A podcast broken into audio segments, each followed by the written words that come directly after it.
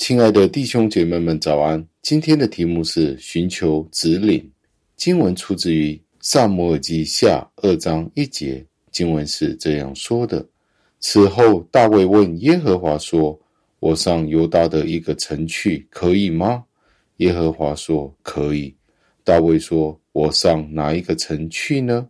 耶和华说：“上希伯仑去。”感谢上帝的话语。加尔文是这样子的解释这一段的经文。这一段经文是上帝对大卫说，他应该去游大国。他也告诉我们说，如果我们不接受意见，我们可以怪谁呢？我们只可以怪我们自己。在马太福音的第七章第七节有这样子的一个描述：你们祈求，就给你们；寻找，就寻见；叩门。就给你们开门。纵然在那个时候，大卫仍然未听到关于耶稣基督的应许，但是大卫却在他的行为当中将这个应许刻画出来了。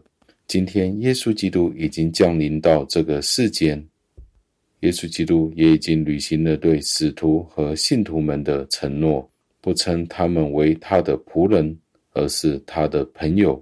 在约翰福音的第十五章的第十五节有这样子的描述，这也是表示上帝借着耶稣基督与我们是非常亲近的，使得我们好像学生一样，我们可以学习到我们一切所想要学习的事情。当我们谦卑顺服的时候，上帝一定会回应我们的需要。如果我们缺乏智慧，那雅各就是这样子的说，他是众光之父。他随时会在我们的软弱当中帮助我们。经文可以在雅各书一章十七节看到。当我们需要智慧的时候，我们就必须要知道智慧的源头是从何处而来的。我们不应该把智慧归于自己，因为这是一件非常愚蠢的事。我们应该相信，我们祈求上帝的时候，赐给我们一个理解的灵的时候。我们相信，我们就可以顺服他的话语了。上帝也会对我们做出回应。我们向他的请求，其实上帝是随时准备好要听见我们的申诉。最后，让我们默想，从大卫的时代到现在，上帝从来没有改变过。大卫的祈求也得到他所要的，我们也可以祈求，并且知道我们将会得到我们所祈求的事情。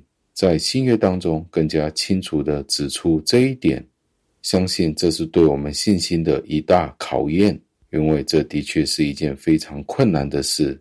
但是，我们可以使用大卫的榜样来鼓励我们自己。当我们祈求上帝的时候，上帝会听我们的祷告。让我们一起祷告，亲爱的恩主，我们赞美感谢您，为了您给我们的应许，就是当我们祈求的时候。您必定会开门，这是一个何等大的应许！主啊，求您帮助我们。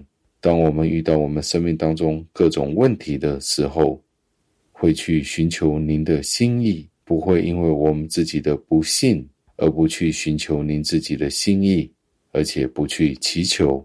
在这里，我们看到大卫祈求您的时候，我们就可以看到生命的方向。